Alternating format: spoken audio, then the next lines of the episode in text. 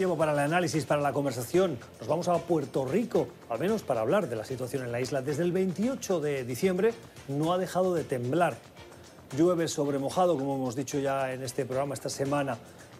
Puerto Rico está aún recuperándose, aunque parezca mentira, de ese huracán María, que lo azotó y destrozó la isla y ha provocado la marcha de miles de puertorriqueños al resto del territorio estadounidense, buscando estabilidad y un futuro mejor. Los que se quedaron tenían esperanzas, pero muchos la están perdiendo desde que ese 28 de diciembre comenzó a temblar la tierra y desde entonces no ha dejado. Los más fuertes, los temblores más relevantes de los últimos días han llegado al nivel de 6 en la escala de Richter. Ah, hemos visto imágenes de edificios derrumbados, escuelas, carreteras agrietadas y sobre todo mucho miedo en aquellos que hablan frente a las cámaras. Hoy nos acompaña un puertorriqueño, es analista político y fue director de la Oficina de Representación del Gobierno de Puerto Rico en Washington, el señor Carlos Mercader. Carlos, ¿cómo estás? Muy buenas noches. Muy bien, muy bien, gracias Gustavo. Buenas noches a ti. Gracias por estar con nosotros. Em, has estado recientemente en, la isla. Correcto. ¿Qué, qué, sensación inicial te llevas? Ahí, ahí es un momento de, mucho, de mucha incertidumbre de un momento de mucho temor y las personas están ¿verdad? Eh, desconcertadas porque muchas personas han perdido sus hogares eh, y el que no ha perdido su hogar no se atreve a dormir en su hogar porque por miedo a que haya algún daño ¿verdad? con estos temblores que no paran. Que el, gran problema, Lo, que, lo que venimos eh, experimentando en la isla es que en toda esa región sur de la isla, eh, región que realmente comprende desde Ponce hasta más o menos hasta el pueblo de Yauco. Eh, no ha parado de temblar desde el día 28 y, al día de hoy todavía eh, están sintiendo estos temblores de 4, de 5 grados en la escala Richter. Richter. En Chile, un temblor de 6, gente simplemente para y espera que pase y continúan sus vidas absolutamente normales porque el país está preparado, al menos la ciudad de Santiago. Puerto Rico no está preparado para los temblores. Puerto Rico no había tenido un temblor eh, de esta magnitud desde el 1918. Así que obviamente esto es algo ¿verdad? que, los puertorriqueños no están eh, en su psiquis, no está ¿verdad? El, que, el que se van a levantar o el que en el día, en su día normal van a, estar, van a sentir la tierra temblar. Eh, y obviamente cuando se vieron los efectos de los temblores más fuertes, cuando se vieron las casas destruidas, se vieron escuelas destruidas, se vieron eh, edificaciones que llevan más de 120 años en la isla, ¿verdad? Derrumbarse, pues eso eh, siembra un poco de miedo en la, en la población, particularmente en aquellos que están, de nuevo, tres y cuatro o cinco o seis temblores al día. Eh, ¿verdad? Los están viviendo, los están experimentando. Y un temblor eh, yo nunca había vivido un temblor anteriormente tan fuerte como el, de, como el, que llegó a, la, al grado 6, pero viví los dos. Y, quizás nuestros, nuestros, nuestros este, amigos de Chile pensarán que, ¿verdad? que eso es. Eh, salió el sol y, y, salió la luna y ya. Pero en Puerto Rico la verdad es que no. La verdad que, la verdad que anteriormente hemos vivido huracanes, el huracán María, hemos visto el desastre de ellos, pero un terremoto, ¿verdad? y, de nuevo, la, ristra de temblores es lo que yo creo que, tiene a todo el mundo un poco en, miedo porque no se sabe cuándo es que esto va a parar. Y, un detalle bien importante es que Puerto Rico tiene una falla que era muy conocida, que es más al norte de la isla, y esa falla fue la que realmente provocó un, gran un gran terremoto que fue en el 1918. Esta falla, que está ahora que está activa, esto es una falla que anteriormente no se había descubierto. Así que obviamente hay, también algún tipo de, digamos, de preocupación de que, la, de que esa falla que, se conoce, que, en cualquier momento puede, activarse, que pase y, venga una, catástrofe quizás aún mayor. Y obviamente, Gustavo, tú has cubierto esto por ya por los últimos dos años y medio, sabes que Puerto Rico se estaba, recuperando, o se estaba recuperando lentamente de los estragos del huracán Irma y de María. Y es muy lamentable ver lo que está pasando hoy, porque de, lo que pasó con los huracanes se asignaron unas cantidades de dinero eh, de ayuda federal, de ayuda de los Estados Unidos, para que se pudieran eh, utilizar en fortalecer las estructuras, en mitigar daños. Y la realidad del caso es que como ha sido tan y tan y tan y tan lenta la respuesta, al día de hoy, ¿verdad? Todavía ese dinero no se ha invertido. Pero esa crítica no la acabo de entender. El presidente Trump esta semana, de hecho hace 24 horas, aprobó eh, la declaración de desastre para Puerto Rico, que pretende ofrecer ayuda para la recuperación local. Tengo el texto justo aquí delante y da las instrucciones a FIMA, que es la Agencia Federal para la Atención de eh, Desastres, eh, al Departamento de Seguridad Nacional y a otras agencias del gobierno para que pongan atención en la isla. ¿Qué es lo que falta? Ok, mira, cuando pasó el huracán María y pasó el huracán Irma, el Congreso aprobó un proyecto en febrero del 2018 ese proyecto, que era un proyecto que le asignaba fondos a la Agencia de Seguridad Nacional, que es donde está FEMA, FEMA está debajo de esa, agencia, y también le asignaba un, dinero a la Agencia de Vivienda Federal. Esos dineros se asignaron para que fueran repartidos en la isla en diferentes programas que ayudaran a reconstruir hogares, reconstruir los daños del huracán, eh, relocalizar eh, zonas urbanas que, estaban en que se, que, que se identificó que estaban en zonas inundables y etcétera. Hay, hay, hay un sinnúmero de programas que, que, están bajo esos fondos que se, que se asignaron. El problema es que el para tú poder llegar a esos fondos hay un, hay un proceso burocrático. Hay un proceso en que el, Estado, Puerto Rico como territorio americano, participa como un Estado. Y el Estado le somete unos planes al gobierno federal y el gobierno federal en su parte, a, a su vez da el dinero. Pues el Estado ha sometido los planes por estos últimos dos años pero el gobierno federal no ha dado el dinero. Y aunque han aprobado planes, no lo han otorgado. La, la declaración de, desastre, de desastre mayor es algo que es rutinario cuando hay un desastre como este, cuando pasan los huracanes, y eso es para activar ayuda inmediata, de emergencia. ¿Por qué crees que el gobierno no ha a pesar de haber aprobado algunos de los planes presentados por el gobierno local o de Puerto Rico, no ha liberado esos fondos. Yo, yo creo que a Puerto Rico se le, ha, se le ha, eh, por esta administración, si bien es cierto que cuando yo trabajaba para el Estado en un momento dado y tenía, tenía una, una relación cordial con, con, la Casa Blanca, con diferentes personas que trabajan, que actualmente trabajan todavía en la administración de Trump, pero la realidad del caso es que a Puerto Rico en general lo han tratado como, como como americanos de segunda, de, segunda categoría, de segunda clase. Y definitivamente se le han aplicado a Puerto Rico unos requisitos, una, una burocracia sobre burocracia que no se le aplica a más ninguna otra jurisdicción, a más ningún otro estado y yo creo que eso ha atrasado. O sea, ¿quieres decir que la Administración Federal está siendo excesivamente rigurosa en los procesos burocráticos con Puerto Rico que, por ejemplo, con California y los, y los incendios de California? Totalmente, te voy a dar un ejemplo. Porque California también se queja de la atención que recibe del gobierno de pero, la pero, pero, mira, pero fíjate, California, que es un estado rico, o sea, un estado rico, un estado con mucho dinero, Puerto Rico no tiene dinero. O sea, Puerto Rico está, también pasando por una quiebra desde hace ya dos años, hace tres años realmente. Así que, eh, eh, ¿verdad? Eh, ya nada más, de, nada más del, digamos, en la carrera estamos empezando de, ya California con, con, 100 metros de ventaja. Pero aparte de eso, mira lo que pasó ayer.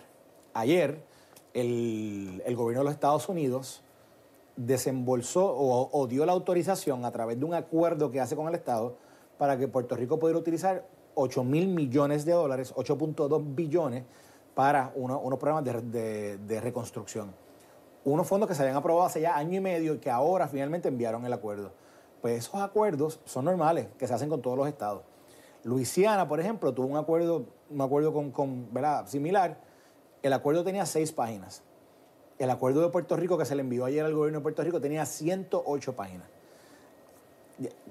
quiero que te doy, ¿verdad? Eh, esto eh, eh, para que lo pongas en perspectiva de, que a Puerto Rico, sin duda alguna, se le están requiriendo o se está sometiendo a unos procesos que a los estados no se les somete.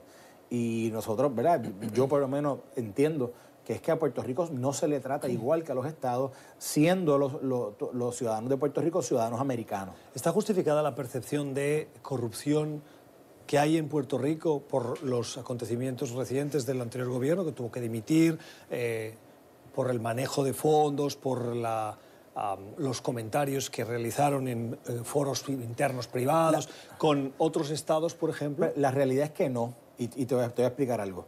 Al momento, desde el huracán María, el huracán María ocurrió en septiembre 20 del 2017. Estamos ya en enero del 2020. No ha habido un solo caso contra un funcionario del gobierno estatal que se ha llevado ¿verdad? en los distintos foros eh, por corrupción en el manejo de los fondos de recuperación. Más sin embargo, del, gobierno federal, del gobierno de los Estados Unidos, de las entidades que están en Puerto Rico ayudando a la recuperación, los, sí se han llevado casos de corrupción. Actualmente está acusada la, subdirectora de la, de la región 2 de FEMA, está acusada en un esquema de corrupción con una compañía privada que ayudó en el, en el, o estaba ayudando en el proceso de, la de restablecimiento de la red eléctrica de Puerto Rico. ¿Qué quiere decir esto? Que realmente las, únicas, las únicas insinuaciones o imputaciones serias que se han hecho sobre corrupción en el manejo de los fondos federales en Puerto Rico realmente han sido contra el gobierno federal, el gobierno de los Estados Unidos y no contra el gobierno estatal de Puerto Rico. Puerto Rico es un Estado libre asociado y eso hace que Puerto Rico, por ejemplo, en los procesos de primarias sí vota, y los ciudadanos de Puerto Rico pueden votar, pero en las elecciones no.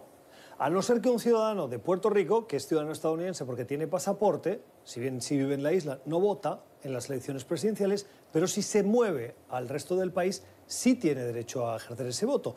Las crisis de los huracanes Irma y María han provocado un éxodo de puertorriqueños que se han ido a vivir fundamentalmente al estado de Florida, pero también a Nueva York y a otras zonas de Estados Unidos. Em, ¿Cuál es el ambiente político que viven hoy los puertorriqueños? Pero ahora mismo, ¿sabes? Obviamente aún todavía no ha culminado el término que corría cuando, eh, cuando, dimitió el gobernador anterior. Así que... Ricardo Rosselló. Ricardo Rosselló. Así que ahora mismo estamos todavía en camino a unas elecciones generales en noviembre. Obviamente está actualmente la gobernadora que fue la que asumió el cargo, que ella era la, ella era la secretaria o, o la ministra de Justicia de Puerto Rico. Eh, ¿verdad? Y, ella ahora mismo ha anunciado que ella va a estar buscando la silla en las elecciones. Así que ahora mismo ella es del partido que promueve la estadidad para Puerto Rico, la anexión con los Estados Unidos. Y, ella se va a enfrentar a un proceso primarista con una persona que anteriormente había sido el, representante electo eh, de Puerto Rico en Washington, D.C., que es Pedro Pierluisi. Y en el otro partido de, la de más envergadura, que es el partido que promueve el estatus actual, el status quo, el Estado Libre Asociado, eh, hay una primaria también de tres candidatos para escoger quién va a ser el candidato a la gobernación y entonces, ¿verdad? Eh, eh, ya luego de que pase la primaria se enfrentarían en la elección general en noviembre. Ahora mismo Puerto Rico está incluido dentro de los estados primaristas del Super Tuesday, del, del, martes, este, del martes, ¿verdad? Del día donde van a haber un... 3 de marzo. Correcto, 3 de marzo. Así que Puerto Rico es uno es una de las jurisdicciones que tiene primaria esa noche y, Puerto Rico tiene un buen número de delegados, eh, que va a ser muy interesante lo que va a pasar ese día, porque ¿verdad? quien gane, pues, pues, obviamente va a llevar esos delegados de Puerto Rico a la convención. Em, por partes, y de manera breve, si me ayudas. Eh, decía una encuesta del Pew Research Center que 8 de cada 10 puertorriqueños son demócratas. ¿Esto es así? Yo no he visto la encuesta, yo creo que no es así. Yo creo que en la isla eh, en, los puertorriqueños que residen en Puerto Rico, yo creo que es un poquito más nivelado, aunque sí puede ser una, puede, puede haber una, yo creo que hay una inclinación mayor, como de un 50 un 60, que son, que pueden ser demócratas, y yo creo que hay como un 30 que se, que se, que se llama republicano, y un 10% que está, ¿verdad? que está en el, en el medio.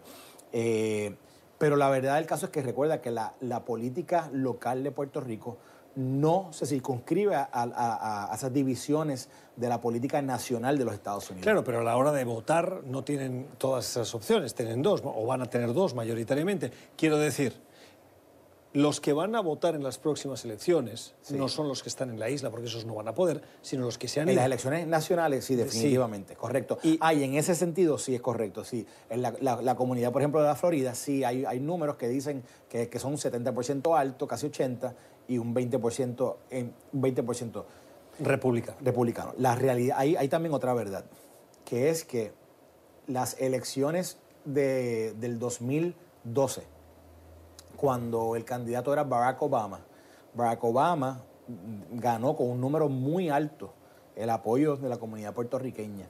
En la elección del 2016, cuando, cuando fue entre, entre Donald Trump y Hillary Clinton, si bien es cierto que la, que la, división entre voto demócrata y republicano fue similar, pero no fue tan alta la participación puertorriqueña dentro del Partido Demócrata como se esperaba. Tengo que terminar. Te quiero preguntar precisamente por si los porcentajes son tan altos a favor de los demócratas frente a los republicanos y gran parte de los puertorriqueños se han ido a vivir a, Puerto, a, Florida, que es un estado bisagra, un estado clave para llegar a la Casa Blanca, además, eh, y que va por la mínima.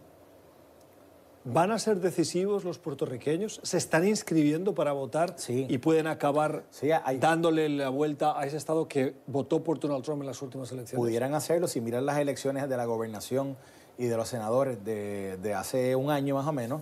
Vas a ver que, por ejemplo, Rick Scott ganó por menos de un por ciento. Eh, lo mismo el eh, eh, Ron DeSantis cuando ganó la, la, gobernación en el estado, también ese ganó por un por ciento. Y si hay, un, si hay, una, si hay una activación y si hay una participación eh, en masa de los puertorriqueños, pudieran, ¿verdad? Eh, eh, digamos, balancear el péndulo de un lado a otro. La realidad del caso es que en la Florida es un estado muy, muy particular.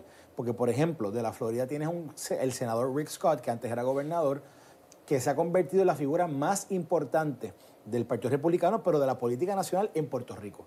Y él un poco aminora o, digamos, es un atenuante para que los puertorriqueños salgan masivamente en contra del voto republicano. Así que en la Florida se está dando un, fenómeno muy, muy particular que yo creo que hay que, hay que estudiarlo, pero sin duda alguna, está correcto. Eh, los puertorriqueños pudieran definitivamente decidir qué pasa en la Florida. El análisis de Carlos Mercader, es analista político, fue director de la Oficina de Representación del Gobierno de Puerto Rico en Washington. Carlos, gracias, feliz noche. Gracias a ti. Escuche otra vez esta entrevista en nuestro podcast en Apple y en Spotify. Y suscríbase. Ya regresamos.